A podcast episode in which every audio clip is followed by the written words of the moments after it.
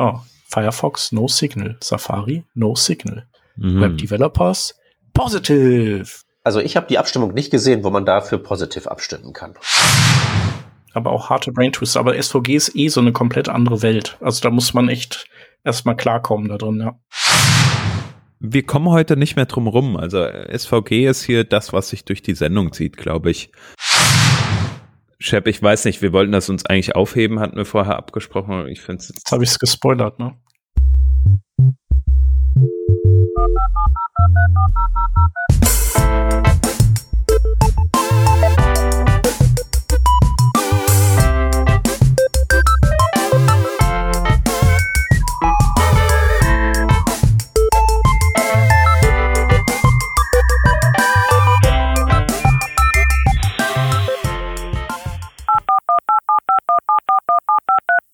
Liebe Hörer und Hörerinnen, feiert am 7.1. von 15 bis 18 Uhr mit uns die 600. Podcast-Episode bei einem einzigartigen Online-Event, denn wir veranstalten eine Fishbowl-Diskussion.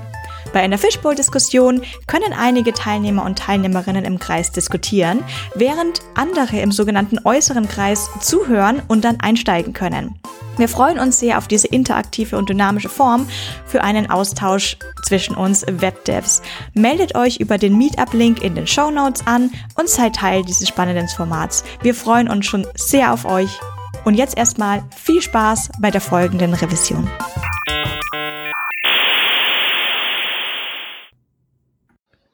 Revision 599.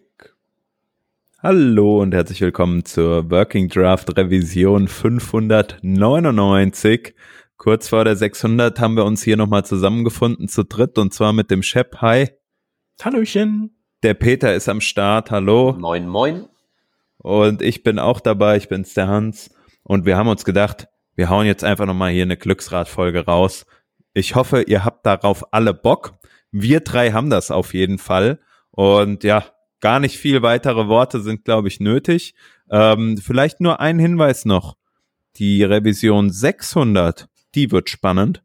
Schaut da doch mal ähm, vorbei. Wir haben ja äh, vor, da ein bisschen mit euch zu interagieren. Hörerinnen und Hörer, wir verlinken euch das Ganze auch nochmal in den Show Notes. Guckt da einfach mal rein und dann seid dabei. Vielleicht habt ihr es eben im Vorspann auch schon gehört.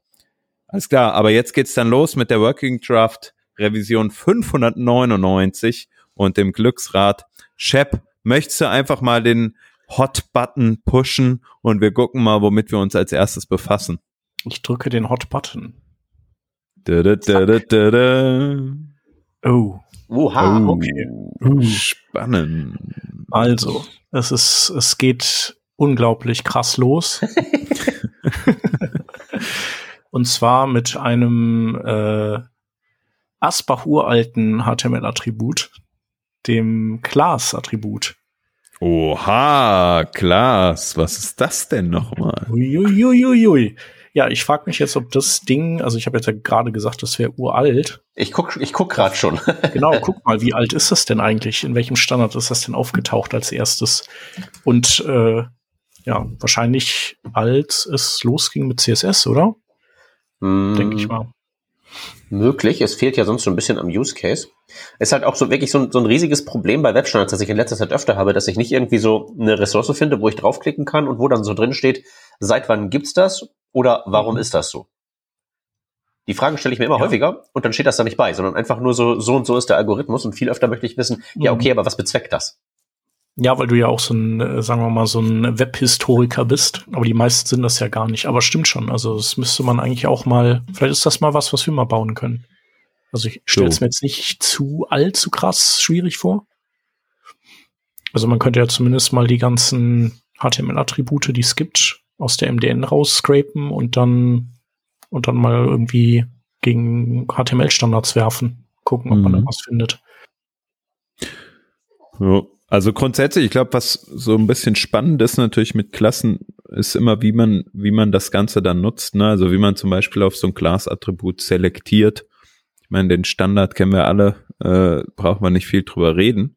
Aber halt, wenn man dann sozusagen das, das Class-Attribut per Attribute Selector zum Beispiel anspricht und sagt, okay, wenn da irgendetwas vorkommt mit ähm, keine Ahnung, Box minus und jede Variante von irgendeiner Box-Class soll selektiert werden.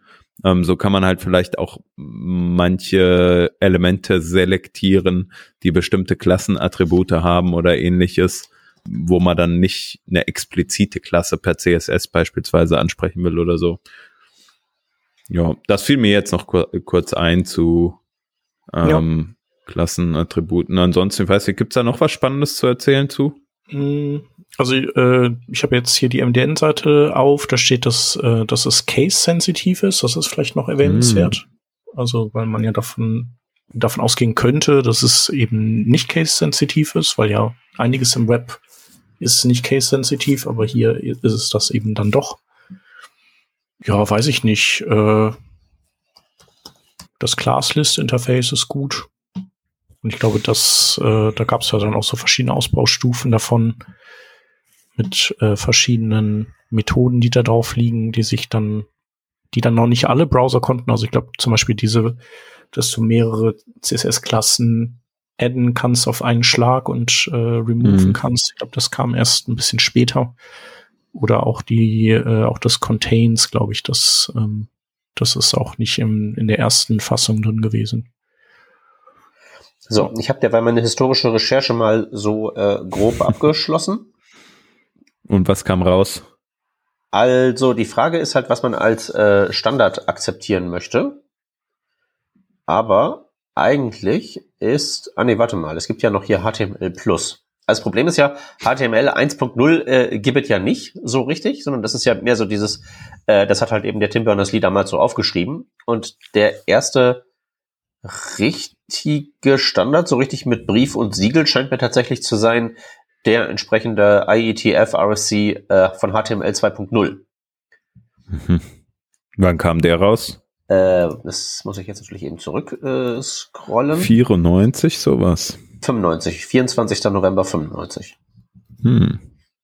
So, und alles davor scheint dann mehr so semi-offiziell äh, zu sein. Mhm. HTML Plus, a Competing Proposal, bla bla bla. Expired, ja, 2.0 scheint der erste offizielle zu sein. Mhm. Und da ist es Und halt da war es schon drin? Jo. Aha.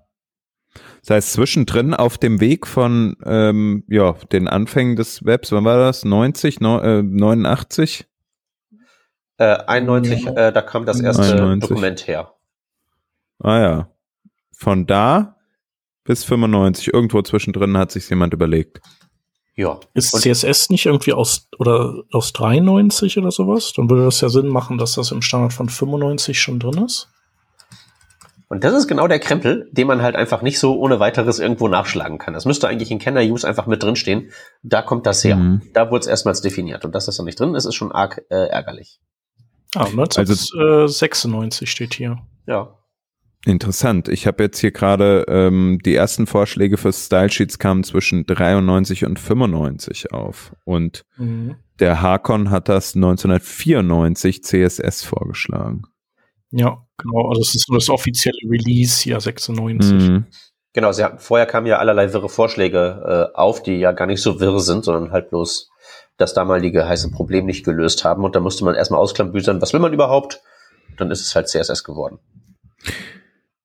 Alright. Ich glaube aber, wir sind ja mit der spaßigen Eigenschaft der Klasse hier durch.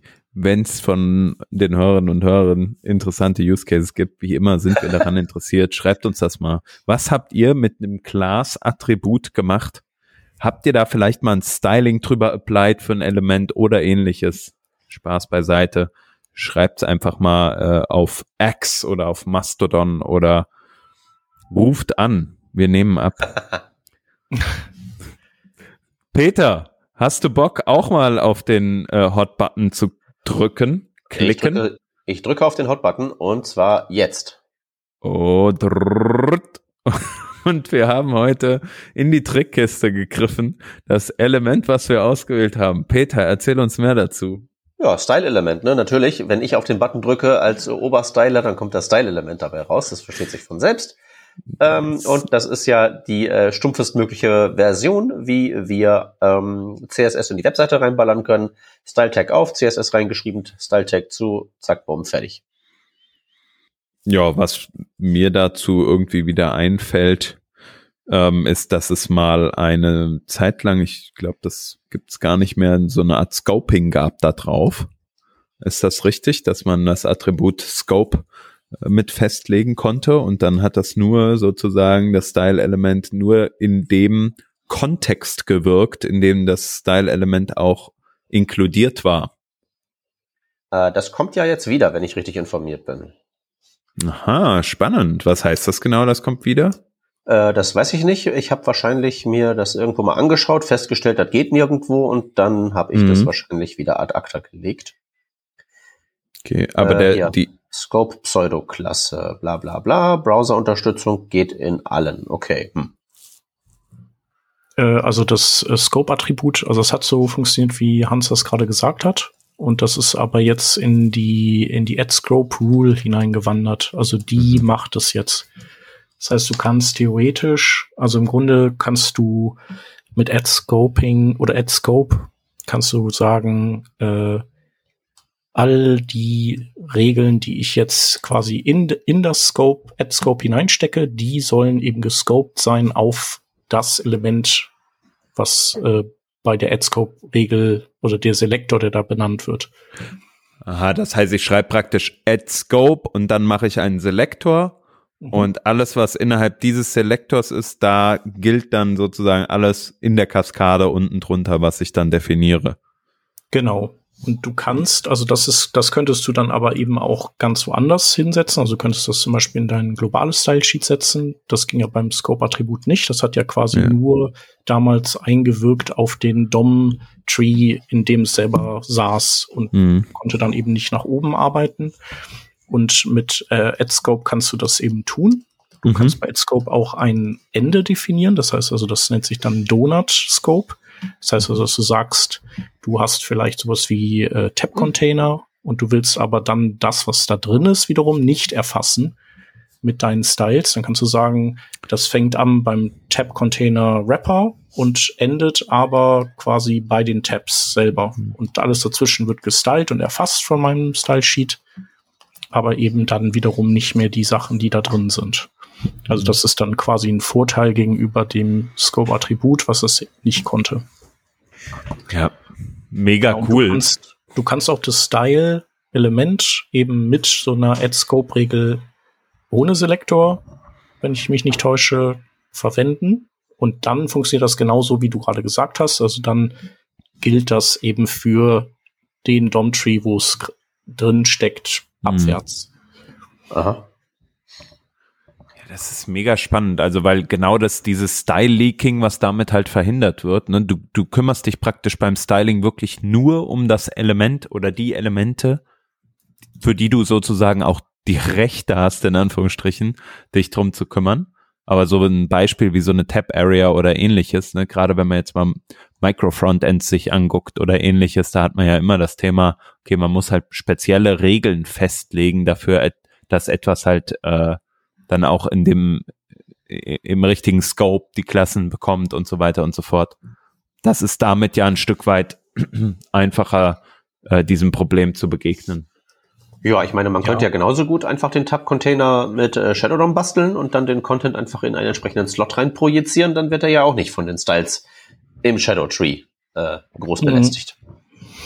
Ja, ich glaube, dass äh, die Idee eben ist, dass man vielleicht eben eine Lösung hat, wo man nicht zu schweren Geschützen wie dem Shadow Dom greifen muss. Hm. Ja, das ist, die, das ist so die Idee. Was mir halt eben daran fehlt, ist irgendwie so den, ähm, also den Austausch vom Default, dass ich also irgendwie sagen kann, wenn ich hier meine Webseite ein Style-Element reinschreibe, dann meine ich zum Beispiel, dass es halt zum, in, immer in diesem äh, Scope-Attribut-like äh, Stil arbeitet, also immer nur sein Parent-Element halt eben stylt und halt nicht irgendwie was anderes. Dass man da halt immer das dann da jetzt reinschreiben muss, dass das sozusagen ein Opt-in sein muss, finde ich ein bisschen lästig, dass es da keinen generalisierten, wie gesagt, Konfiguration mhm. quasi gibt, dass ich sagen kann, bei mir gilt halt eben dieses Verhalten grundsätzlich. Hm, das ist wahrscheinlich schwierig mit der Backwards Compatibility, ne? Da müsste man sozusagen ja global für eine Website festlegen, hier, wir shiften praktisch in einen anderen Modus. Ja, nö, man könnte ja auch erlauben, dass man das Style-Element erweitert, auch so Web-Component-mäßig Style. Und dass man mhm. dann da drin irgendwie über Element Internals sagen kann, bei dir gelten andere Regeln. Ne? Das gab es ja früher. Früher gab es ja dieses Is-Attribut, was man auf alle möglichen Elemente draufklatschen mhm. konnte. Und dann konnte man ja so den Type extenden mit irgendwelchem extra Behavior, ohne so dessen grundsätzliches Aussehen oder Struktur zu verändern. Mhm. Aber das gibt's ja nicht. Ja. Äh, mehr oder jemals. Erinnere ich mich jetzt nicht dran. Nee, das hat auch in Safari nie funktioniert, deswegen war das nie äh, äh, groß ausgerollt. Das gab's halt in Chrome mhm. und ich glaube, das war's dann auch. Mhm. Ich glaube schon, ja. Ja. Also was, was ich halt persönlich mache, wenn ich dieses Verhalten haben möchte, so Style per Default gescoped, äh, ich hol halt die ganz, ganz, ganz, ganz, ganz schweren Geschütze raus und mhm. die heißen halt dann eben Shadow DOM und dann Style-Element äh, in den Shadow DOM reinklonen und aus der eigentlichen Webseite entfernen, was den genau gleichen Effekt hat, aber halt wirklich super, super brutal ist. Aber so brauche ich halt zum Beispiel meine Slides, wenn die irgendwie so extra Styling haben. Dann sage ich halt eben so, Styles werden halt nicht einfach rein projiziert in so einen Slot, sondern dann wird, wird halt tatsächlich geklont und gelöscht, was halt super Banane ist, aber geht nicht anders. Ich meine, mittlerweile ist ja auch ganz viel, dass man halt HTML über JavaScript generiert, ne, und dann auch die Styles entsprechend darüber generiert ähm, und irgendwelche Bildtools, die im Hintergrund deine Styles sowieso scopen und du dann ähm, praktisch innerhalb eines JavaScript-Modules halt dein äh, CSS-Modul mitlädst oder ähnliches. Ja, in anderen? dem Szenario hast du ja eh kein Problem, weil du ja die Welt von Grund auf neu aufbaust. Dann ist ja alles das, toll. Aber wenn du das machen willst, was ich will, nämlich HTML schreiben, aber nach meinen eigenen Regeln, dann bist du am Arsch. Ja, nee, also der Punkt, auf den ich hinaus wollte, ist halt, vielleicht ist es gar nicht so applicable für viele Use Cases, weil halt viele Leute das mittlerweile das Problem anders angehen. Mhm. Ähm, aber natürlich hast du recht, wenn man halt in diesem Use Case unterwegs ist, dann ist es logisch, dass äh, man da auch eine Lösung braucht. Und vielleicht lohnt sich dann aber auch halt nochmal, sich zu überlegen, ist nicht das Shadow DOM doch der richtige Weg, ne? Oder hilft jetzt die Add Scope Rule in Zukunft? Ähm, ja, nochmal, es gibt ja noch. Ist das Richtige. Also, ne, ich will nur sagen, nur weil ich jetzt hier irgendwelche Use Cases habe, keiner von meinen Use Cases ist einer, wo ich sagen würde, das sollte man jetzt bitte schön implementieren. Ja, das ist alles extrem randständig und so. Hm. Also, du hast völlig recht, will ich nur sagen. Ja, also du auch, ne? Es kommt äh, halt nur drauf an, in welchem Use Case. ähm, ich wollte aber noch mal fragen, gibt es nicht noch andere Attribute, die wir noch mal ähm, äh, oder was heißt andere? Sollten wir nicht irgendwie vom Style-Element noch mal was erwähnen, äh, was so die Attributliste anbelangt? Also ich habe ja das Style-Attribut auch gerne mal für ein Print-Style-Sheet genutzt in der Vergangenheit. Weiß jetzt nicht, wie viel Print-Optimierung ihr noch für die Webseiten macht, aber vielleicht gibt's ja auch noch ähm, anderes Interessantes. Naja, ich finde es halt eben schön, dass so Style-Elemente äh, Style-Sheets beinhalten und die können deaktiviert sein. Mhm. Aber die kannst du halt nicht deaktivieren per irgendeinem Attribut, sondern da musst du dann wieder mit JavaScript rumfriemeln und die auf Disabled setzen. Äh, und die sind auch nicht ohne weiteres zu klonen, was ganz schade ist, weil du hast ja heutzutage auch Constructible Style Sheets, wo du im Prinzip ne, sagen kannst, ich mache jetzt hier einen mit New CSS Style Sheet und dann kannst du den wieder in deine Web Component einfach so rein deklarieren und dann scheren die Style Sheet Instanzen, wenn du davon mehrere Instanzen hast und das wäre alles super effizient, aber sämtliche APIs da drumherum sind so unglaublich unbequem. Es könnte alles sehr viel einfacher sein, wenn es wirklich die Möglichkeit gäbe, das zu machen, was ich jetzt gerade gesagt habe, was keiner implementieren sollte, nämlich eine Möglichkeit, das Style-Element zu hacken, mithilfe von äh, Customized Build-ins oder was auch immer. Ja, aber es geht. Das ist ja die wichtige Info. Ja. Ah. Ich habe noch mal eine Frage. Äh, vielleicht wisst ihr das ja auch. Es gab ja mal dieses Type-Attribut. Das kennt man auch ansonsten noch so von den Link-Elementen oder so. Ähm, das mittlerweile äh, deprecated auch auf dem Style ähm, wo man dann Text slash CSS als sozusagen MIME-Type angegeben hat. Warum gab's das? War einfach angedacht, vielleicht kann man in der Zukunft nochmal mit anderen MIME, also anderen Typen Styles vergeben oder gab's das mal? Äh, ich glaube nicht wirklich implementiert, aber ich meine, versetz dich in die Lage zurück. Du willst jetzt CSS da rein implementieren und alle anderen sagen, nee, nimm aber meinen Style-Sheet-Entwurf, der viel besser ist, aber komplett anders, mhm. komplett inkompatibel. Und dann musst du dich halt für einen entscheiden als erstes. Und was sagst du dann natürlich? Ja, aber keine Sorge, Leute, wir machen da ein Time-Attribut rein. Das heißt, wenn in Zukunft eure Idee sich als die bessere rausstellt, dann haben wir da eine Möglichkeit, was anderes noch reinzubauen. Mhm. Ne? Siehe ja Also auch du meinst- JavaScript. Da gab es ja irgendwie mal schon eine Zeit lang irgendwie Visual Basic im Internet Explorer. Ja, stimmt. Da hat das Type-Attribut ja Sinn gemacht, ne? Genau. Ja. Ja, also für die Überzeugungsarbeit und äh, um sich das in Zukunft offen zu halten, ist das äh, auf jeden Fall äh, ein guter Weg gewesen. Ich habe es nur irgendwie noch nie halt gesehen, dass es was anderes gab. Naja, haben wir das auch geklärt. Noch Genau. eine spannende Eigenschaft oder ähnliches, was ihr gerne noch zum Style-Element erwähnen wollen würdet?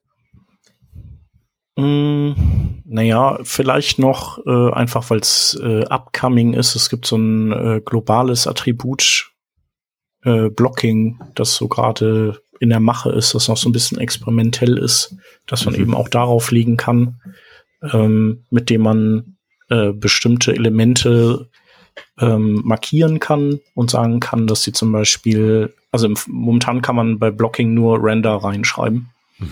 Also, dass man eben sagt, hey, dieses, äh, in dem Fall dieses Style-Element, wenn äh, das ist äh, Render-Blocking, also wenn zum Beispiel da Add-Import-Sachen drin sind, dann sollen die quasi erstmal alle importiert und aufgelöst werden und dann ähm, genau, dann wird das Ganze, die Seite erst gerendert. Wobei ich den Eindruck, also ich würde jetzt also aus dem Bauch aus sagen, dass das sowieso so wäre, ist, äh, oder ist Add-Import asynchron, ich weiß es nicht. Und die Idee da ist eben zum Beispiel, wenn du diese View Transitions machst, die es ähm, die es bald gibt, die sollen ja auch als äh, Multipage Application Transitions dann funktionieren. Das heißt, du gehst von Seite A zu Seite B und dann kannst du auf beiden Seiten auch per CSS äh, Bereiche markieren, die ineinander quasi überblenden sollen, so dass du quasi so eine smooth, so eine smooth Navigation hast und ähm, das Problem da ist, dass die Browser-Seiten eben progressiv rendern und das möchtest du halt bei so einer Überblendung eben nicht. Also da willst du eigentlich erst, du willst in das Fertige überblenden und nicht in irgendwas, das gerade im Aufbau befindlich ist. Genau, und äh, da geht man dann jetzt hin und macht eigentlich was, was was total ein totales Anti-Pattern ist, weil wir ja alle gelernt haben, progressiv rendern, Non-Blocking, asynchron, so möglichst schnell Dinge auf den Schirm kriegen. Und äh, hier blockiert man das Rendern eben. Also man hält halt länger die weiße Seite, um dann was Fertiges zu haben, in das man überblenden kann. Aber Moment, das verstehe ich jetzt nicht. Das Blocking-Attribut ist auf dem Style-Element. Und das Mhm. löst ein Problem in den View-Transitions. Ähm, also das ist zumindest äh, einer der Gründe, warum es überhaupt dieses Blocking-Attribut gibt. Also ist ja immer so, wir lösen ein Problem, wir haben neue Probleme. Äh, wir haben View Transitions, geil, oh shit, wir haben neue Probleme.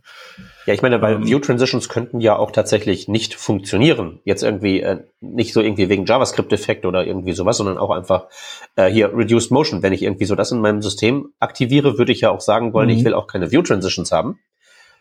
Und dann habe ich keine View-Transitions, aber weil ja sozusagen da das Blocking-Verhalten geko- losgekoppelt ist von den View-Transitions, sondern einfach dann so auf alle Style-Elemente geballert ist, unter der Annahme, das würde halt eben View-Transitions geben, dann habe ich am Ende irgendwie langsam ladendere Seiten für einen Effekt, den ich nicht sehe und nicht sehen möchte. Das wäre doch Banane. Ja, das wäre auch Banane. Ja. Ich bin da auch noch nicht. Also hier, wir gucken noch mal da. Hier, Chrome Plattform Status und dann kommen wir da.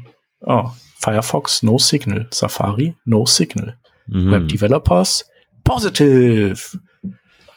ähm, so, wo ist denn hier der Explainer? Also ich habe die Abstimmung nicht gesehen, wo man dafür positiv abstimmen kann. Ja. Äh, das äh, wahrscheinlich warst du da gerade im Urlaub an dem Tag. Ah, das wird sein. Ja. Äh, okay, pass auf, hier ist der Explainer dazu.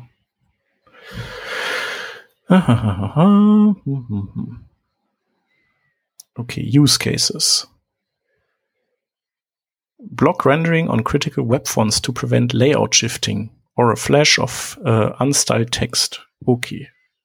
Gut, kann man machen. Mhm. Uh, block rendering on script inserted style sheets or scripts. This prevents uh, flash of unstyled content, uh, e.g., the page uses a loader script to load die Actual Business Style Sheets. Und das löst ja auch nur ein Problem, wenn da irgendwas nachgeladen wird, was tatsächlich asynchron wäre, sprich Imports, wenn sie asynchron wären und irgendwelche Bilder. Mhm. Also Genau, mir, mir, mir scheint halt der, der Hebel für verhalte dich jetzt so oder so einfach an der komplett falschen Stelle angebaut zu sein.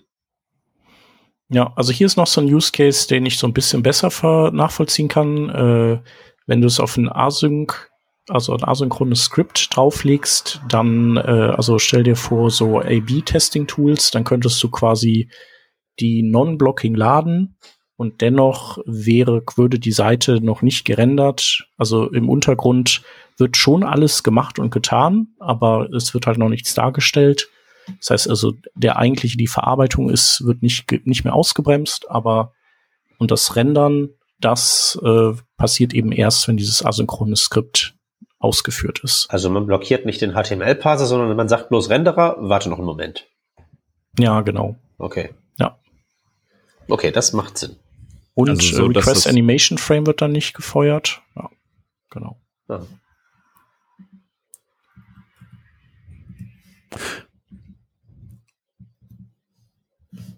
Ja, Ja. also ich äh, bin, weiß jetzt, ich bin da auch ein bisschen, sagen wir mal, underwhelmed von dem Ding, aber ja, Vielleicht werden wir ja in Zukunft noch ein bisschen mehr sehen, wie das unser Web Engineering positiv beeinflussen kann. Oder vielleicht gibt es auch noch mal eine ein oder andere Änderung und äh, dann haben wir noch mal eine Spezialsendung.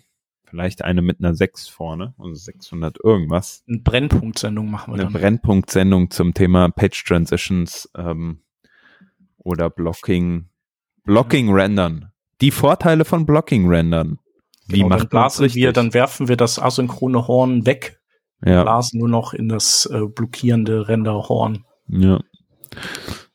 Und am Ende machen wir einen Wettbewerb, wer am meisten blockieren kann und die Webseite am langsamsten laden. Ja. Aber dazu mehr im von nächsten Google Jahr. Tools dazu. Ja. Dark House und so. Ja, nicht schlecht. Ähm, alright, aber bis dahin können wir uns ja dann doch noch mal vielleicht auch noch mal mit was anderem beschäftigen.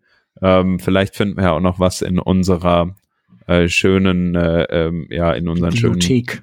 Bibliothek, genau. Ich würde einfach mal den Button jetzt mal selber mich Ja. mal einmoderieren und selber einmal Ja. den Button drücken. Zieh mal ein Haut Buch aus dem Schrank. Mhm. Ja, und das, Uh, äh, ich sag mal, oh, ach du mm, Schande. Ah, Also dafür, dass die, dass die zwei jetzt hier, die zwei Sachen, die wir bisher hatten, ja doch schon sehr, also das war ja was für ein Mainstream sozusagen, haben wir jetzt Mhm. hier eine spezielle API und äh, man wird es nicht glauben, äh, die ist nicht mal verlinkt bei uns.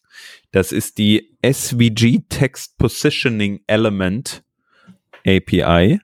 Wer kennt Ja. sie nicht? Und darin geht es um das DY, die DY-Eigenschaft. Und da habe ich jetzt mal hier die Seite zu geöffnet und festgestellt, boah, Leute, ich habe davon keine Ahnung. Du, ich kann dir das sagen, äh, wenn du das noch nie gesehen hast, ist das auch richtig. Das ist ein Implementierungsdetail. Das ist eine äh, Basisklasse in Anführungszeichen. Also so ein, so ein Mhm. Grundinterface und das wird halt von dem erben so Sachen wie das SVG-Textelement. Also die Dinger, mit denen du wirklich Text in deine SVG renderst und ein paar andere erben von dem, damit sie halt so, so Features haben wie eine XY-Position und so. Das ist wirklich nur eine reine Basisklasse.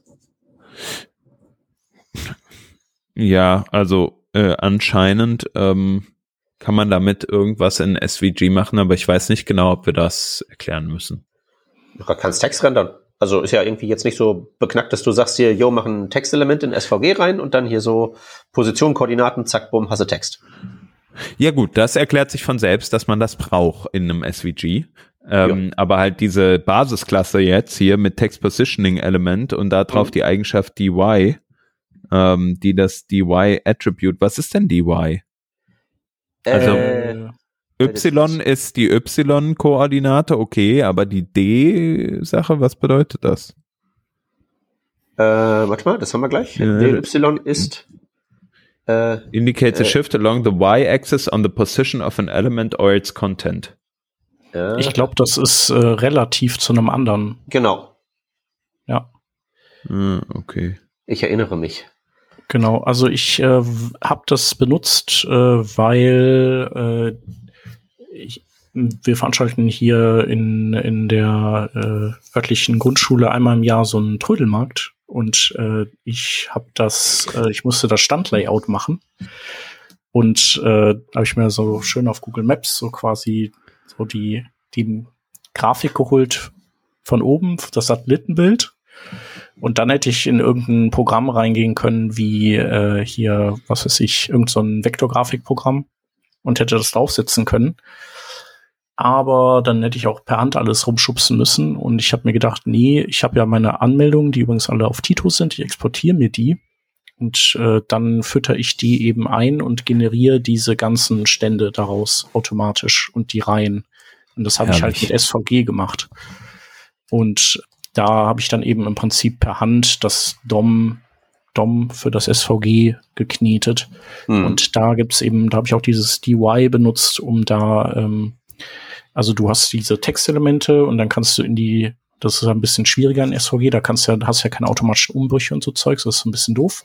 Mhm. Und dann steckst du da quasi, um das nochmal zu unterteilen, T-Span-Elemente rein und da kannst du dann äh, dieses DY-Attribut zum Beispiel nehmen, um zu sagen, jedes weitere T-Span, das ich da rein tue, soll bitte einfach um folgenden Abstand weiter nach unten gegenüber dem vorherigen sein. Genau, und dann, das war dann irgendwie mhm. ganz, ganz cool. Da musste ich die nicht irgendwie alle einzeln mit Werten platzieren. Mhm, das macht Sinn, ja.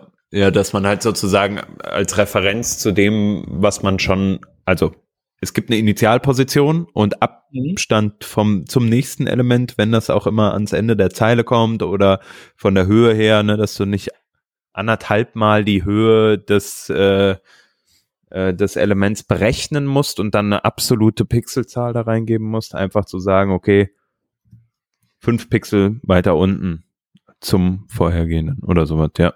Genau. Verstehe.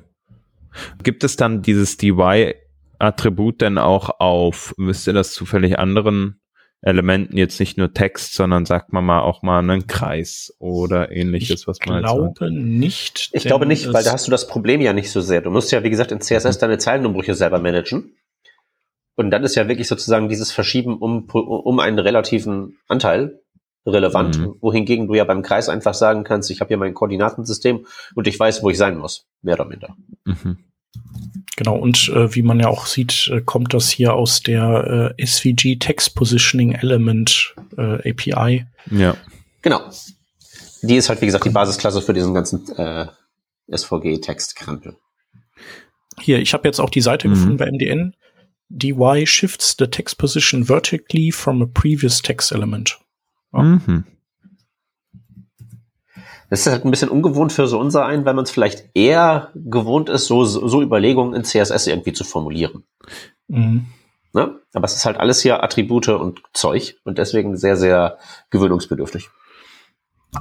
Äh, ich habe ja auch bei MDN gerade gelesen, DY kann man auf FE Drop Shadow, FE Offset, Cliffref, Text, T-Ref und T-Span verwenden.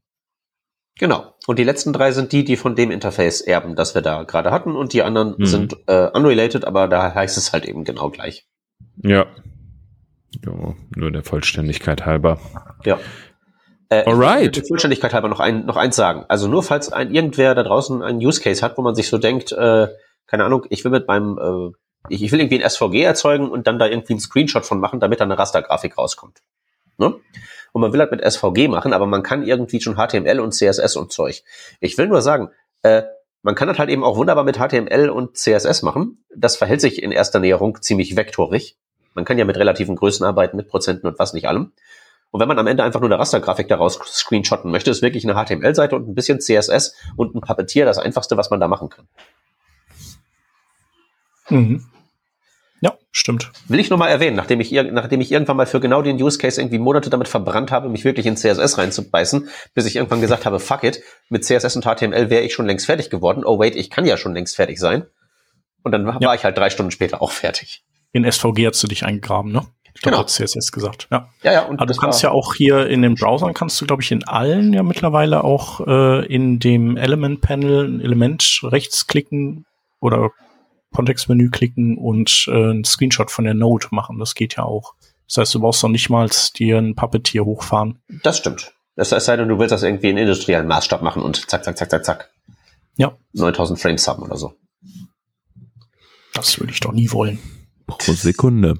Ähm, ich würde vorschlagen, wir gehen weiter zu unserer nächsten Eigenschaft. Und äh, Shep, da wäre es wieder dein Turn. Ich klicke. Nochmal drauf zu klicken. Uh. Äh, wollen wir mal so tun, wollen wir mal so tun, als wäre das nicht passiert? Schmackhaft. Genau, also wir machen das jetzt, äh, glaube ich, nicht. Hier geht's, also ich wir können es ja kurz sagen, es geht, wir sind jetzt im Prinzip in einer ähnlichen Ecke, SVG, FE, Drop Shadow Element. Und ich glaube, mit X kannst du wahrscheinlich dann einstellen, wie weit der Drop Shadow in der X-Achse geht. Jupp. Aber ah, spannend. Ja. ja, so mittelspannend. Ich drücke einfach mal. Äh, SVG-Filter an sich sind schon super spannend, aber nicht das. Aber auch ja. harte Brain Twister. Aber SVG ist eh so eine komplett andere Welt. Also da muss man echt erstmal klarkommen da drin, ja. Ja, genau. Oder was man, was ich gerade gesagt habe. Oder man lässt es halt bleiben und sagt einfach, ja. äh, Webseite, CSS, äh, passt schon. Ja, das drei Monate manchmal, Also ich benutze SVG schon immer mal wieder ganz gerne, weil es halt ein paar Dinge kann, die äh, die HTML und CSS eben nicht können. Und zum Beispiel äh, kannst du damit äh, so Art äh, im Grunde so Sperrtext machen oder du kannst halt Text machen, der mitwächst, also mit der Breite von mhm. also erstmal generell natürlich, wenn das SVG größer und kleiner wird, aber du kannst eben auch äh, Text einpassen in die verfügbare Breite. Mhm. Und wenn das halt viel Text ist, dann werden die Buchstaben eben so ein bisschen äh, gedrungen und äh, wenn du wenig Buchstaben hast, dann werden die halt sehr so fett und du kannst eben dann auch die, äh, das Letter Spacing auch erhöhen, wenn du möchtest. Also so Sachen, das geht halt eben noch nicht in CSS. Nee, das ist richtig, aber du hast halt es sehr viel einfacher, ähm, SVG dann in die Webwelt reinzubringen, statt umgekehrt. Mhm. Also erstmal so, die Abdeckung ist relativ groß von dem, dass du halt mit HTML und CSS machen kannst. Und dann nimmst du halt noch ein bisschen SVG, um das so on top zu streuseln. Hatte ich bei meinem Use Case genauso. Da war halt der Use Case, ich brauchte so ein paar Grafiken, im Prinzip bloß so Waveforms und die waren halt parametrisiert. Und die mhm. habe ich tatsächlich einfach dann generiert als SVG und dann konnte ich die in CSS als Background Image einfach referenzieren anhand ihrer ID. Und dann zack, bumm, hatte ich dann beides, aber halt eben 99 Prozent waren HTML und CSS. Ja, Okay. Na, jetzt sind wir bei Border Top Style gelandet. Jo, bei Borders allgemein würde ich sagen, oder? Von mir aus auch da, ja. Tja, Border Top Style, ich weiß gar nicht. Ich kann nur sagen, ich benutze halt äh, Border Style None oder Solid und nichts anderes. weiß nicht, wie es euch geht. Äh, nicht manchmal für so für, für so Focus Styles. Also der Standard Focus Style ist ja so diese äh, leicht gedottete Outline. Ja, aber auch nicht in allen Browsern. Das ist ja nur, glaube ich, Internet Explorer gewesen damals, oder? Äh, okay, ist das anders? Also keine Ahnung. Jedenfalls, ich, äh, manchmal, manchmal gönne ich mir halt tatsächlich eine Dotted Outline für Focus Styles, mhm. wenn es halt irgendwie dann deutlich genug noch ist. Ja, oder halt Dashed, ne? Ich glaube, ich wäre so mehr so der Dashed-Mensch. Ja, die haben aber nicht immer so richtig schöne, äh, die, die, die schließen nicht immer so richtig schön, weißt du? Mhm. Doch, das ist da irgendwie ein bisschen, bisschen nicer. Ist halt relevant dann, wenn du deinen Text irgendwie einen Meter groß an eine Leinwand wirfst und sonst vielleicht eher nicht so. Aber das passiert ja. halt bei mir hin und wieder mal und deswegen bin ich da eher bei Dotted, muss ich sagen. Ja. ja, ich muss aber auch sagen, also die, die, die prozentuale Anwendung von etwas anderem als Border, Non und, und, und äh, ja, Solid als die beiden Styles ist sehr, sehr wenig bei mir gewesen in der Vergangenheit.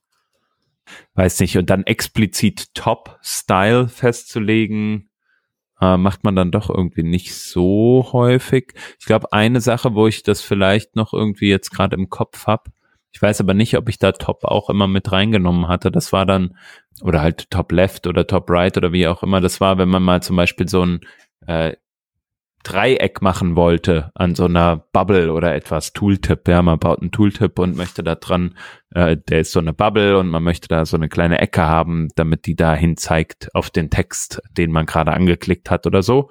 Da gab es ja diesen Trick, dass man dann mit den Bordern äh, einen Before oder After äh, Pseudo-Element stylen konnte entsprechend. Da hat man das vielleicht mal verwendet, wenn man da eine Sache in Top, ich weiß, also, oder Bottom, wie auch immer, ähm, halt auf Null setzen musste und der Rest war halt dann die Größe, die man haben wollte, in Pixeln ausgedrückt. Ich hoffe, ihr erinnert euch noch an den Trick. Ich weiß nicht, ob man das heute auch noch so ja. macht. Naja, ich habe ein schönes Tutorial für die Shownotes rausgegra rausgegraben vom, von htmlseminar.de. CSS-Dreieck ohne Grafiken über CSS. Ja, ja. Hm.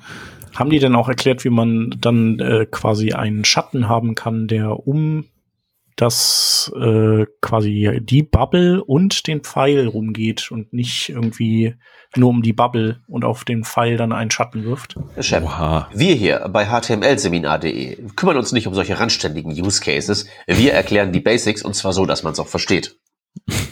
Sehr gut. Aber du kannst es ja erzählen. Haben wir das geklärt?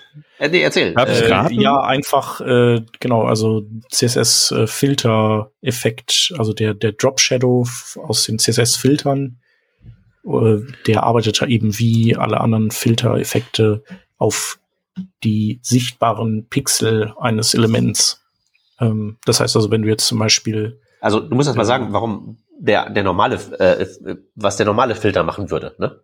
Also genau, der, der also die Eigenschaft Box Shadow, die nimmt sozusagen das äh, das nur das Element selber und guckt nicht auf was hat das für Kindelemente, die vielleicht noch rausragen und so, nimmt nur das Element selber und äh, lässt das in Schatten werfen.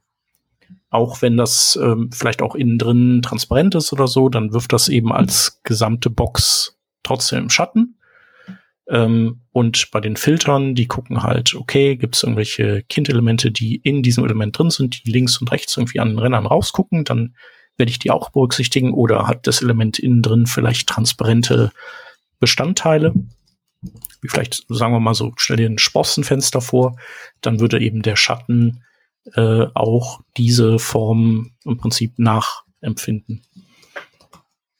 Ja. Weil es ist ja quasi ein SVG-Filter, ne? es ist im Grunde ein SVG-Filter, genau, der nach in die CSS-Welt rübergeholt wurde und letztlich ist ja dieses, diese Drop-Shadow-Funktion, die man da hat, nichts anderes als ein, ähm, ja, ein, sagen wir mal, ein syntaktischer Zucker für diese CSS-Filter. Also man kann, kann theoretisch auch CSS-Filter äh, definieren im HTML und aus dem CSS mit der Filtereigenschaft heraus auf diesen Filter verweisen, per ID zum Beispiel. Mhm. Und das würde auch gehen. Genau. Und da kann man dann sehr abgefahrenes Zeug machen, wenn man wirklich so einen komplexen SVG-Filter sich bastelt oder äh, oder sich möglicherweise einfach copy-pastet, dann kann man tatsächlich irgendwie so Turbulenz und Verwerfung und was nicht alles, Reflexion und das dann einfach so in sein CSS reinpacken und auf seine ganz normalen HTML-Konstruktionen anwenden, was eigentlich ganz cool ist. SVG ist halt doch für einiges ganz gut zu gebrauchen. Wir kommen heute nicht mehr drum rum. Also SVG ist hier das, was sich durch die Sendung zieht, glaube ich. ich, so ich hoffe, ich hoffe auch, dass wir dann in der in der nächsten Eigenschaft, die wir jetzt hoffentlich aufrufen, dann auch wieder einen einen Link dazu herstellen können. Oder vielleicht können wir auch nochmal auf die Internals von SVG eingehen. Ich meine, sie interessieren halt auch brennend. okay, soll ich mal drauf drücken? Hit it away. Okay, ich habe drauf gedrückt und es kommt raus. Oh. Äh, oh, äh, der CSS-Typ Position. Okay, das ist ein eigener Typ, siehe an. Aber gut, macht ja Sinn. Ne? So diese Angaben von wegen äh, hier Top Left äh, 50 Prozent, 50 Prozent. Äh, dieses, diese tatsächliche Angabe von ja zwei Koordinaten letztlich von XY Comment ist ein eigener CSS-Datentyp, so wie eine Color oder eine äh, Breite oder was nicht alles, macht ja irgendwo auch Sinn. Äh, war mir jetzt nicht so klar, aber ergibt sich ja eigentlich logisch schon woher. Mhm. Ja, ich hätte das auch eher als einfache Number gesehen. Aber. Ja, es hat ja Einheiten, ne? Es müsste also schon eine Length ja. sein. Oder eine Length, okay. Aber es sind ähm, ja zwei. Genau. Wie meinst du, es sind ja zwei? Es ist ja ein zweistelliges Tuppel, XY-Koordinate und nicht nur eine Länge. So wie eine hm. Breite. Kann man nicht sogar noch mehr angeben, also als nur zwei? Äh, äh, doch, kannst du schon. Du kannst mittlerweile, glaube ich, äh, vier angeben. Und dann, dann, dann, beziehungsweise, nee, du kannst nicht vier angeben. Doch, du kannst auch doch. vier angeben. Oder? Lass mal gucken. Sehe ich gerade, ja. Genau, aber dann, äh, das sind aber dann nicht vier, vier Werte, sondern du, äh, Ah. du präfixst die dann. Dann kannst du nämlich sowas sagen wie, also traditionell war es ja immer so, dass der erste Wert ist äh, x von links und der zweite ist y von oben. Mhm. Und ähm, wenn du jetzt irgendwas aber unten rechts positionieren wolltest, dann war das für dich einfach ein bisschen, bisschen Arbeit, vielleicht auch teilweise gar nicht so einfach möglich, weil dieses Position-Ding ja auch so eine ganz spezielle Eigenschaft hat, die wir gleich noch besprechen können. Aber du kannst dann jetzt eben sagen, hey, Bottom so und so viel und dann Right so und so viel und dann ist eben die Referenz unten rechts und nicht oben links mehr. Ist, als würdest du absolute Positionierung verwenden, wo du ja auch entweder sagen kannst, Top so und so viel, Bot, Left so und so viel, oder du kannst ja sagen, Bottom so und so viel, Right so und so viel, und das kannst du halt jetzt eben auch in diese CSS-Syntax einer Koordinate einbauen für die Position deines Hintergrundbildes. Ja. Und zwar Opera, die das zum ersten Mal hatten, weiß ich noch. Gott hab sie selig. Hey, die gibt's noch, nur nicht äh, mehr in, äh, ja, Nur nicht mehr mit eigener Engine. Ja. also ja. Hey, wir sagen ja immer noch, der, der Edge existiert noch, also ne, dann existiert Opera auch noch. Was ich noch sagen wollte, ist, also weswegen das vielleicht ein eigener Datentyp ist, ist, dass wenn du, du mit diesem Wert ja nicht nur sagst, wie in einem Container das positioniert werden soll, sondern du verschiebst auch den sozusagen den Snap Point in dem Bild, äh, das du positionierst. Denn, also sagen wir mal, intuitiv würdest du ja sagen, keine Ahnung, der Punkt ist oben links. Also wenn du 0,0 machst, dann positionierst du das Bild ja oben links in der Ecke Jo. und dann ist ja der Snap Point auch oben links in dem Bild. Ja. Das würde aber umgekehrt bedeuten, dass wenn du äh, 100% X machst, dass von dem Bild ja nichts zu sehen ist. Richtig. Also, weil das wäre dann ja, da wäre ja der Ankerpunkt in dem Bild ja immer noch oben links. Du würdest das komplett an der rechten Seite des Elements platzieren, das Hintergrundbild, und damit wäre das dann quasi aus dem Sichtfeld raus. Mhm. Aber das passiert ja nicht. Also tatsächlich ist es dann, ist, funktioniert das ja so, dass, dass es dann rechts angedockt ist, das Bild. Also, das ist ja weiterhin sichtbar. Das heißt also, dieser Ankerpunkt, der wandert dann in dem Element, das das Hintergrundbild hat, und er wandert aber auch in dem Bild von links nach rechts und von oben nach unten.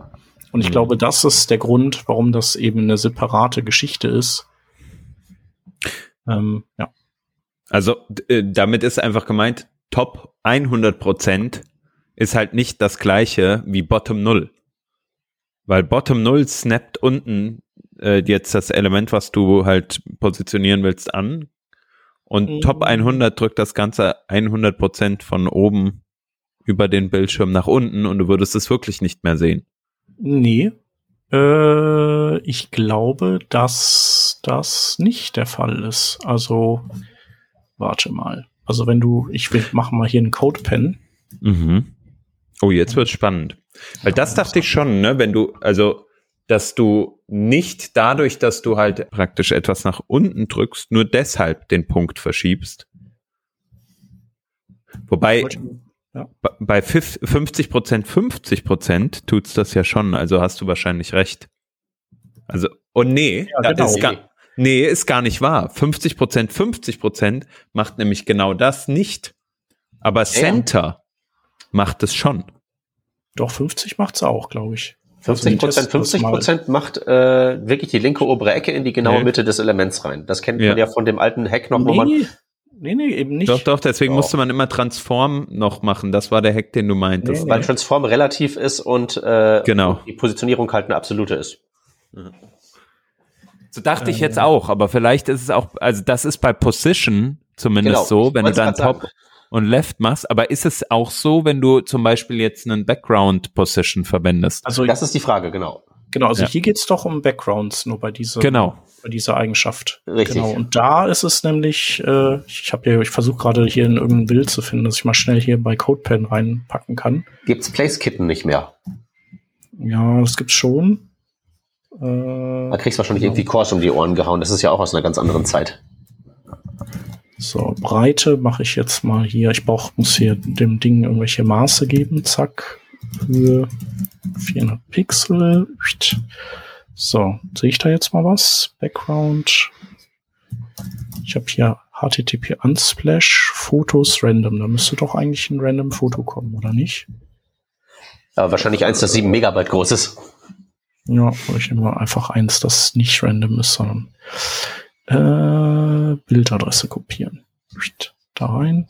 Also ich gehe davon aus, dass du recht hast, weil ich glaube, Hans und ich sind auf dem äh, Position Absolute und dann Transform Hack mhm. unterwegs und du hast wahrscheinlich mit der, dem korrekten Use Case hier in Background Position recht. Genau.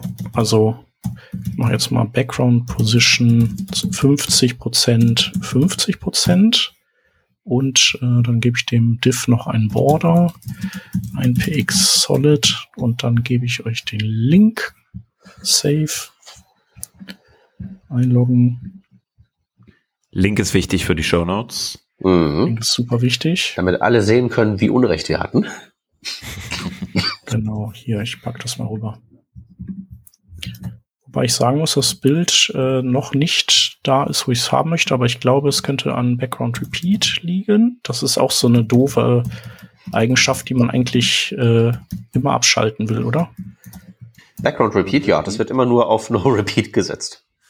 Naja, also wenn man manchmal so Hintergrundpatterns haben möchte oder sowas, vielleicht nicht, oder? Das ist richtig, aber Web 2.0 ist vorbei. Ach ja, genau. Und ich brauche jetzt natürlich auch noch äh, Background Size, muss ich natürlich auch noch kleiner machen, weil mhm. sonst ist das Bild eh zu groß. Ha! So, jetzt mache ich mal hier 100.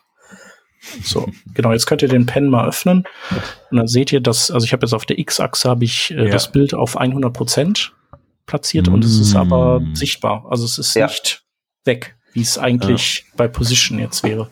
Ja, das ist richtig. Ich mache jetzt genau. mal Left 100% da draus.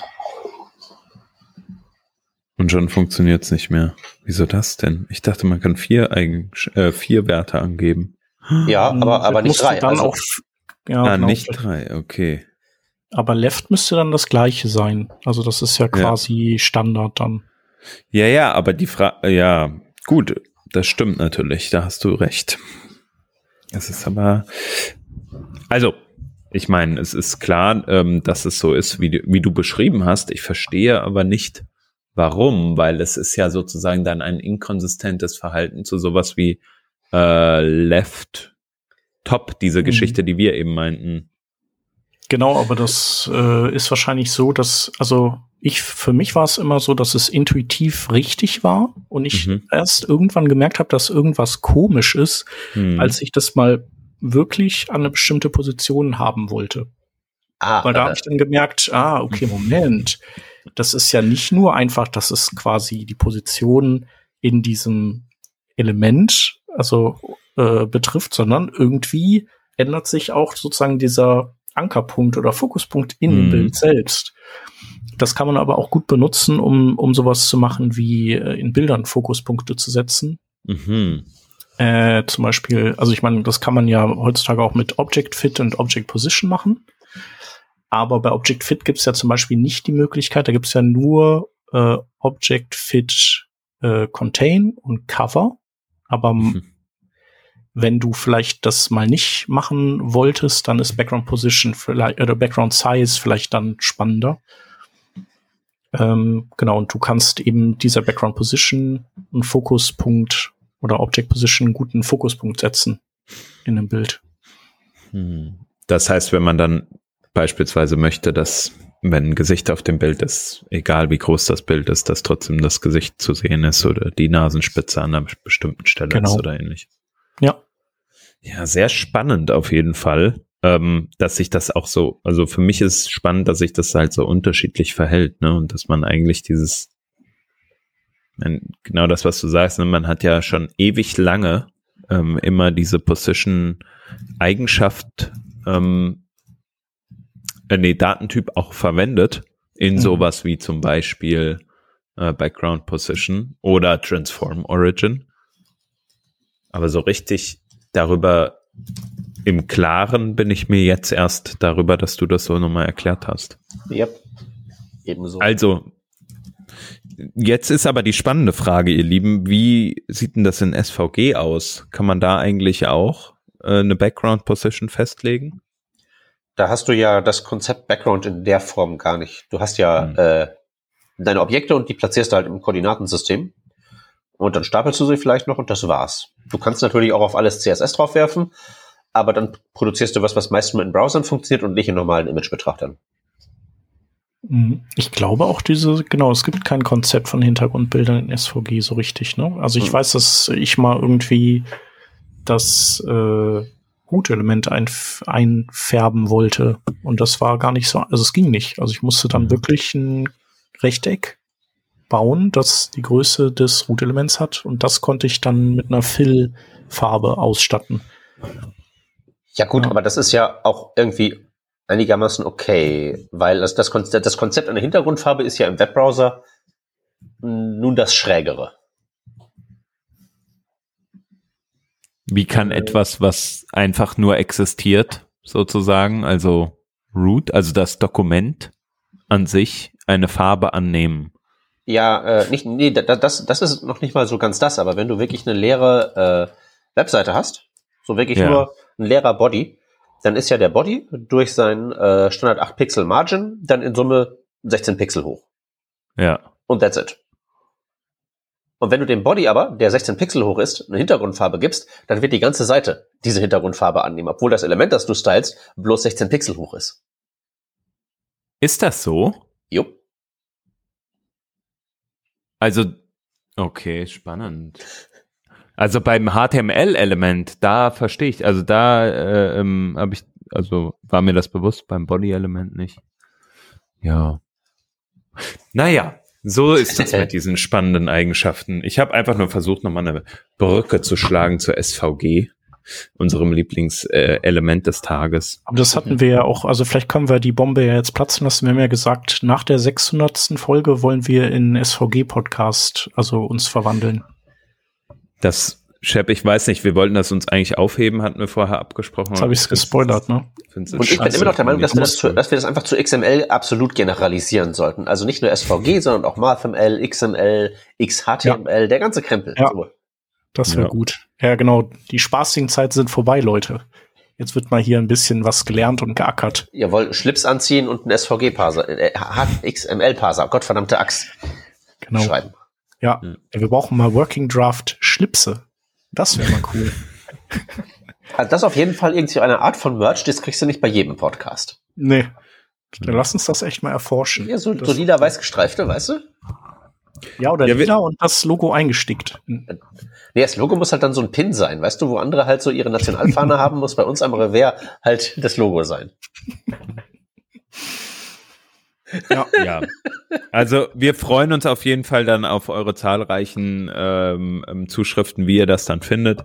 SVG, wie gesagt, eins der Kernthemen ab 601, aber ne, seid jetzt nicht zu aufgeregt und seid entspannt, ähm, denn eine Sendung kommt jetzt erstmal noch, die noch normal ist und danach geht's dann mit den coolen Themen los.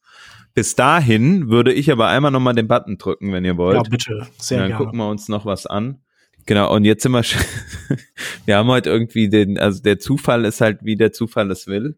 Und zwar äh, geht es um einen weiteren Typ im CSS und diesmal geht es um eine URL. Ja, eine URL, wer kennt sie nicht? Ne? Es ist eine, eine, eine URL zu einem Bild, beispielsweise einem Hintergrundbild in CSS. Ähm, die URL-Funktion wird dafür verwendet und man kann nicht nur URLs reingeben in diese URL-Struktur im Sinne von HTTP Doppelpunkt Doppel Slash ähm, und so weiter, sondern man kann natürlich auch so interessante Konstrukte fahren wie Data Doppelpunkt Image slash PNG und dann Base 64 enkodiertes PNG da reingeben oder ähnliches. Ja, ja pass auf, genau, oder ähnliches, weil da kommen so, wir nämlich jetzt wird nämlich spannend. Wir kommen jetzt wieder zum wichtigen Thema des Podcasts zurück, weil was Richtig. du da ja auch reinschreiben kannst statt Image PNG ist ja Image SVG und dann kannst du dir das Base 64 spannen, kannst du da einfach in die URL direkt das SVG reinschreiben. Und jetzt sagt sich vielleicht der eine oder die andere, das ist ja völlig beknackt, aber ist es halt eben nicht, wenn man tatsächlich an solchen Positionen, wo es eine URL gibt, man wirklich ein SVG haben möchte, um halt einen SVG-Filter so Single-Use-mäßig einfach in sein CSS direkt einzubetten. Oder halt ein SVG als Hintergrundbild, das man irgendwie generiert hat oder so. Das kommt dann direkt da rein, so alles in eins. Ähm, Muss man nur irgendwie aufpassen, dass sich einem, dass sich nicht der Editor verschluckt, der das Ganze versucht dann zu Syntax highlighten. Fragt mich nicht, woher ich das weiß. Hm. Hm. Ja, aber es gibt ein paar Zeichen, die man noch escapen muss. Ja gut, aber wenn man das ja auto, auto generiert, ist das ja gar kein Problem. Ja. Ja, das habe ich auch schon, schon öfters mal gemacht. Da hat, glaube ich, der Chris Coyer ein schönes äh, auf CSS Tricks, glaube ich, dann. Wie ist das denn hier? CSS Tricks. Äh, was ist das? Inline SVG. Sag ich jetzt mal hier. Using SVG. Dat, dat, dat. Aha. Das muss ich, doch, das doch. Ja. Ich wollte noch mal ähm, neben den SVG-Sachen, äh, die natürlich jetzt gleich spannend sind, können wir auch sofort wieder drauf zurückkommen. Äh, Nochmal auf eine andere Sache eingehen. Mir fiel beim Durchscrollen hier durch die Doku jetzt gerade ähm, nochmal ein, dass es ja auch eine Zeit lang so eine Möglichkeit gab, äh, Border-Radius im Internet Explorer, ich sag mal jetzt einfach Version 7, aber vielleicht war es auch die 6er, das weiß ich nicht mehr ganz genau, auch irgendwie hinzubekommen, weil das noch nicht überall unterstützt wurde, indem man irgendein Skript da in so eine URL-Eigenschaft reingepastet hat, um daraus dann so halbwegs abgerundete Ecken zu generieren. Erinnert sich irgendeiner von euch noch daran?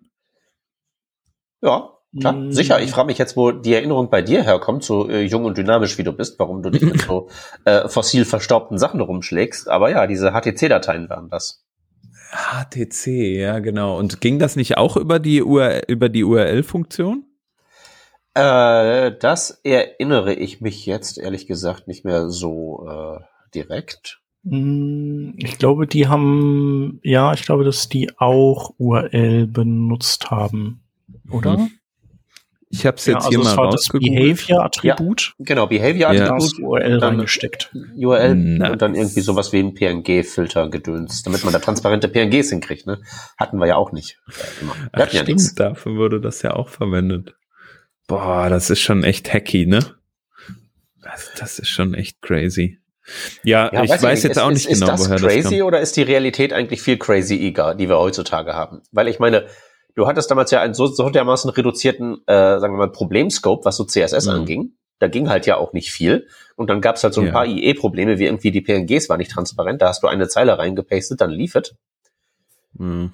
Und wenn du heute irgendwie einfach nur so überlegen willst, okay, ich will eine Webseite bauen und du musst dann erstmal anfangen, über Dark Mode und Responsive nachzudenken, ist ja allein schon qua äh, Problemraum, den du bearbeiten musst, alles schon ja. viel herausfordernder als das früher, wo man sich halt eben dachte, mein PNG sieht doof aus, was tue ich? Copy, Paste, fertig. Es ist, es ist eher diese basalen Dinge, dass die halt so ähm, anstrengend waren. Ne? Also ein transparentes PNG hinzubekommen oder Spacer-GIFs, die du verwendet hast oder, oder, oder. Hm. Äh, also ja, du hast recht, heute ist es viel komplexer. Ähm, aber damals waren es halt so Sachen, wo du dir, wo du halt die Hände über den Kopf zusammenschlägst. Wenn du jemanden, der jetzt heute sich ins Web Engineering einarbeitet, sagst, wie das damals lief, der lacht dich erstens aus, klar, oder die, ähm, völlig zu Recht. Aber auf der anderen Seite halt auch, äh, ist man halt auch so, Alter, was habt ihr für Probleme, die ihr da lösen musstet? Das ist doch alles Quatsch. Ja gut, aber heutzutage ist das Problem dann halt irgendwie, keine Ahnung, äh, äh, meine Serverkomponenten rendern nicht, weil der Fluxkompensator in der neuesten React Beta äh, seine API geändert hat oder sowas. Es ist ja nicht ja. weniger absurd. Mhm. Also ich kann mehr zu den Problemen relaten, die halt heutzutage entstehen. Weißt du, was ich meine? So diese alten, dieses HTC-File, damit du einen Border-Radius hinbekommst, das ist halt etwas, da fühle ich mich nicht gut bei. Da denke ich mir, das ist ein Hack. Und genau das war es ja damals. Ja, es wurde ja, also es gab ja Webseiten, die dann Hack den Browser oder was weiß ich, ja. Ähm, hier ist der IE7-Hack. Ich weiß noch, irgendwo gab es eine Webseite, da konnte man immer nachgucken und kopieren. So funktioniert es im IE7, aber es hat keine Auswirkungen auf den IE8. Und mhm. hier ist ein Hack, der ist nur für den Netscape Communicator. Ich weiß nicht, ob das da möglich war, aber ihr wisst, was ich meine, ja? Im ja. Firefox 2.7 verwende, ja, 1.5 verwende bitte diesen Hack. Und Safari 4, da verwendest du bitte diesen Hack. Und das war halt, das ist halt ein Hack. Und heute ist es halt, es funktioniert halt nicht, weil du mal wieder irgendwas schlecht zusammengestöpselt hast oder irgendeine Library sich äh, nicht updaten lässt. Ja, genau. also das, das ist sicherlich richtig so. Dass die, äh, sagen wir mal, gemeinsame Baseline ist so groß geworden, dass die meisten Probleme, die du im Alltag zu lösen gedenkst, ja einfach so out of the box funktionieren wo du ja nicht mal ja. irgendwelche Libraries für brauchst, wenn es einfach nur darum geht, ich will jetzt mein Hintergrundbild positionieren oder mein PNG mhm. soll gut aussehen oder irgendwie ne, auch was Absurderes, wie ich will ein neues Bildformat verwenden. Ne, dann kriegst du das ja heutzutage mit irgendwelchen äh, Sprachmitteln wie Picture Element und ähnlichem tatsächlich hin, auszuliefern. Du verstehst das, dann nimmst du das und du verstehst das nicht, dann nimmst du das andere. Mhm. Da muss man halt, sagen wir mal, weniger, es ist weniger Getrickse. Es ist immer noch kompliziert und teilweise hackisch, aber es ist halt nicht mehr so, es fühlt sich nicht mehr so als faul gegen die Browser an, was du da machst. Aber das ist eigentlich ein guter Punkt, den du gerade machst mit diesen Bildern, ne? Also dieses äh, Bildformat kennst du nicht, also verwende ein anderes. Das ist ja eigentlich nur, man hat sich auf eine Art und Weise geeinigt, Hacks in den Browser reinzuschreiben, sodass sie allgemein verträglicher sind. Aber im Endeffekt ist es doch das gleiche, wie du machst ein Plus oder ein Stern vor die äh, äh vor die CSS-Eigenschaft und auf einmal funktioniert es in einem speziellen Browser. Also Würde ich nicht halt sagen. Nee, letzteres nutzt einen Bug aus. Nee, letzteres nutzt einen Bug aus und ersteres ist halt die Benutzung eines äh, Features. Also das Picture-Element ist dafür gedacht, dass du sowas machen kannst. Das andere ist halt wirklich so ein Bug und dann kommt irgendwie ein Update und dann geht alles kaputt. Das passiert dir mit dem Picture-Element ja nicht mehr.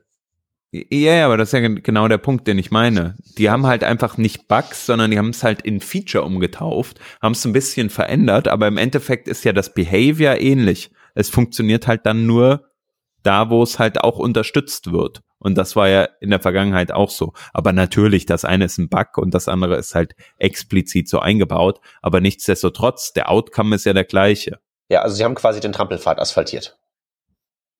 Ja, das ist eigentlich ein ganz gute, gutes Bild dafür. Das hm. gefällt mir. Da gehe ich mit. Gut. Alright. Ähm, zurück zum Thema URL.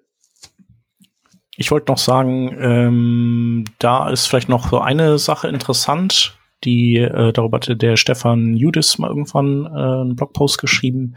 Und zwar kannst du keine in der URL-Funktion kannst du keine ähm, Custom Properties einbinden. Das geht nicht. Mhm. Was daran liegt, dass die diese URL-Funktion, äh, die gibt's in zwei Varianten in der alten und in der neuen. In der alten, also das geht auch immer noch. Du kannst eben eine URL da reinstecken und sie nicht in Anführungszeichen oder in, in Single Quotes stecken und quasi die neue Version, die äh, die versteht halt, dass also dass du es in Quotes steckst. Problem ist halt, dass ähm, der Parser eben einfach nicht weiß, ist das jetzt quasi die alte oder die neue Schreibweise und wenn du in die URL-Funktion eine Variable reinstecken möchtest, dann denkt er, ah, okay, das ist die alte Schreibweise, da sind ja keine Anführungszeichen und ähm, dann, äh, dann escaped er alle Klammern und du hast ja die var-Funktion da drin und dann werden die Klammern sozusagen disabled automatisch durch den Parser, weil er die escaped mit einem Backslash. Das heißt also, aus dieser funktionierenden Funktion wird eine nicht funktionierende Funktion.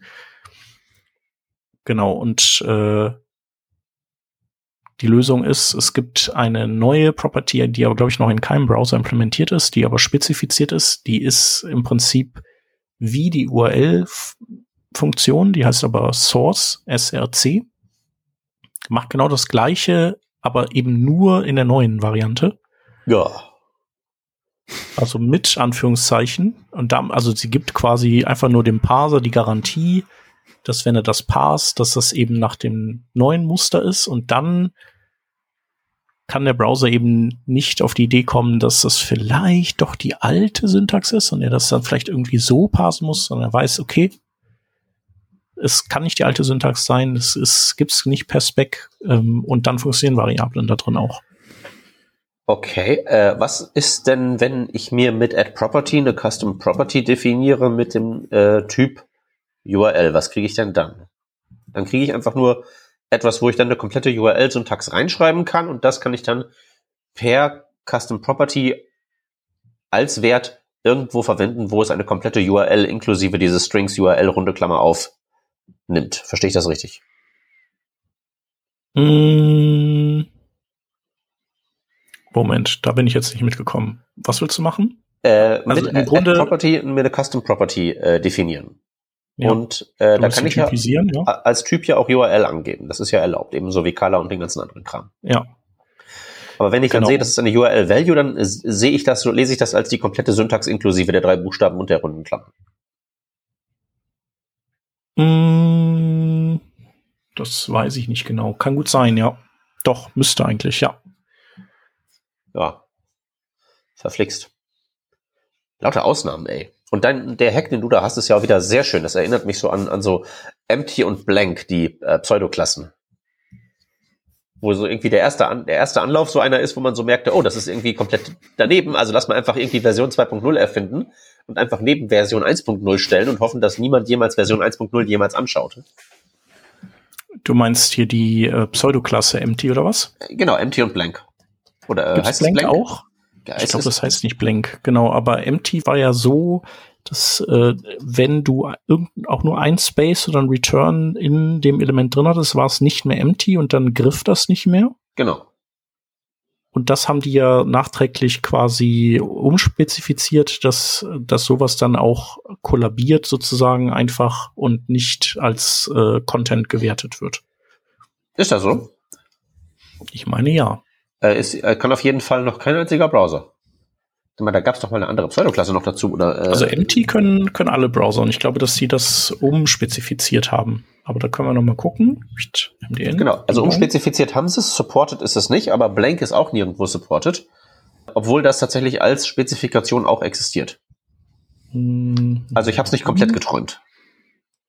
hm, Ja, und das wird noch von keinem Browser unterstützt. Nö.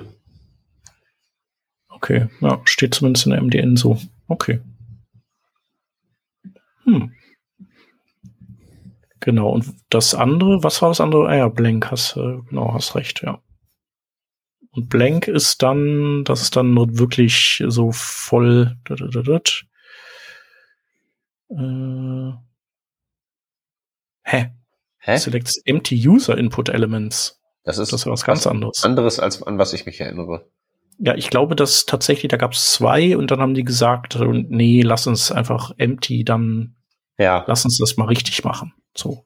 ja, ja, okay. Dann habe ich das tatsächlich äh, auf Ja, einem aber krass, dass die erinnert. Browser das nicht, nicht machen, die Drecksäcke. Naja, äh, äh, dann äh, kannst du ja nicht ausrollen. Also ich meine, es gibt ja genug be- bestimmten Code, der äh, empty benutzt und so mit dem alten Verhalten und jetzt einfach Version Ja. 2.0 ausrollen und dann sehen alle Webseiten anders aus, dürfte schwierig hinhauen, oder? Mhm, mhm.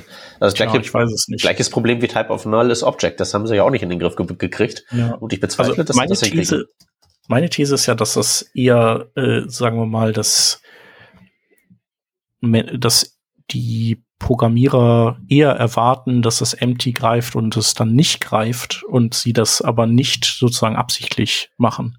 Also ich glaube, das wäre eigentlich allen gedient damit. Naja, außer allen, die jetzt gerade eine richtig aussehende Webseite haben, durch einen Bug, also dadurch, dass empty irgendwo falsch verwendet wird. Mhm. Und das sind ja die, um die es geht. Ja, ich weiß nicht, wie viel es davon gibt.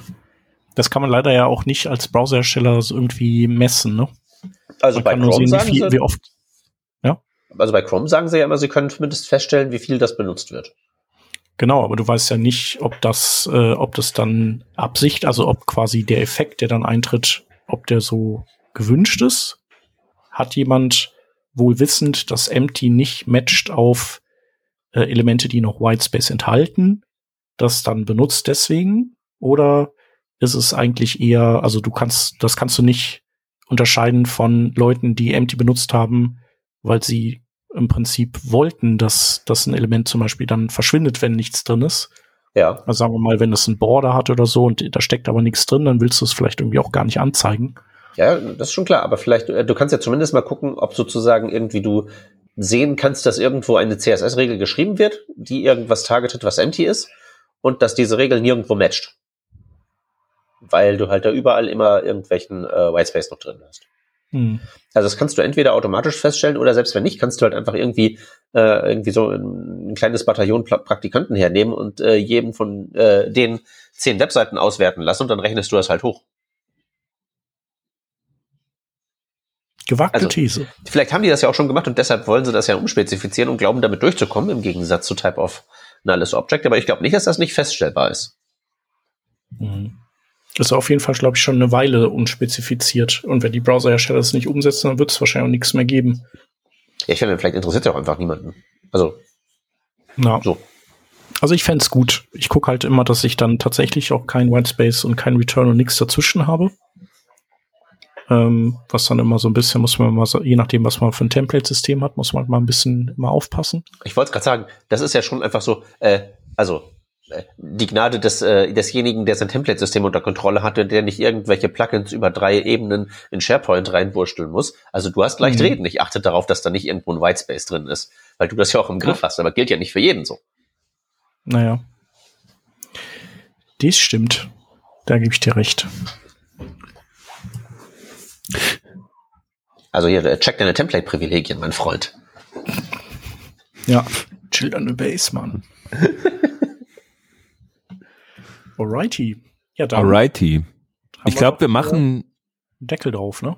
Ja. Genau, würde ich auch sagen. Also die ja. URL-Eigenschaft haben wir ähm, zur Genüge behandelt und sind auf jeden Fall auch links und rechts nochmal abgebogen. Aber das mhm. Wichtigste ist, wir haben natürlich immer den SVG-Vergleich mit an den Start ja, gebracht. Genau. Ich hoffe, ihr freut euch auf die zukünftigen SVG und XML-Sendungen, die anstehen, äh, liebe Hörerinnen und Hörer. Und, und natürlich auch CSS haben wir ja durchgespielt. Das also Farewell. Das war schön mit euch, mit HTML, CSS und JavaScript auch. Komm, was soll's, weg damit. Weg damit. Wer braucht das heutzutage noch? Vor allem, wenn wir ja. XML machen, dann können wir auch direkt zum Original hingehen und können Java schreiben. Java, XML, so das ist doch, wie die Welt eigentlich wirklich zusammengehalten wird. So. Mhm. Und JScript aber auch. Ist das dieses, dieses, dieses, dieses Zeug für die Script-Kiddies da, so im Internet Explorer? Ja, genau. Das war doch der IE, die IE-Flavor von JavaScript. Damit man DHTML-Schnee machen kann zur Weihnachtszeit. Herrlich. Genau. Ach, das steht ja auch wieder an. Ja, ich hoffe, diese Sendung kommt vorher noch raus. Wir sind jetzt noch nicht ganz in der ähm, in der Schneezeit angekommen, mhm. ähm, aber bestimmt sind auch eure Webseiten bald wieder verschneit. Wir freuen uns natürlich auf zahlreiche Einsendungen von Sen äh, von von Webseiten, die diese schöne ähm, ja diesen schönen Schneefall dann doch uns zeigen. Mhm. Vielleicht auch gern mit Video. Elementen dann muss er liegen bleiben. Liegen bleiben, ja. ja. Ähm, ich glaube, wir können auch äh, fair sagen, ich habe hier ähm, irgendwo im Regal auch noch ein SVG-Buch bestimmt rumliegen. Also für die Nerds unter euch, die äh, sagen, sie sind jetzt da voll drin in der, in der ja, Geschichte Feuer mit dem Flamme. Schnee. Ähm, wir machen einen kleinen Wettbewerb draus. Wer die schönste Einsendung hat äh, zu dieser Schneethematik auf der Webseite, die, der oder diejenige ähm, bekommt von uns hier ein Buch zur Verfügung gestellt. Ich kann nicht garantieren, dass es SVG ist, aber irgendwas Schönes wird sich finden lassen im Bücherregal. Und äh, bis dahin sagen wir erstmal, wir hoffen, ihr seid nächste Woche am Start, wenn es heißt Sendung Nummer 600. Die Hälfte von 1200 Sendungen haben wir dann gemacht, nämlich 600. Ich hoffe, ihr seid am Start. Wir hören uns, wir sehen uns und bis dahin erstmal alles Gute Macht's gut und äh, danke Peter und danke Shep, dass ihr ja so viel SVG-Wissen hier auch preisgegeben habt. Bis zum nächsten Mal. Ja, wir laufen uns warm hier. So Bis machen dann. wir das. Tschüssi. Tschüss. Ciao.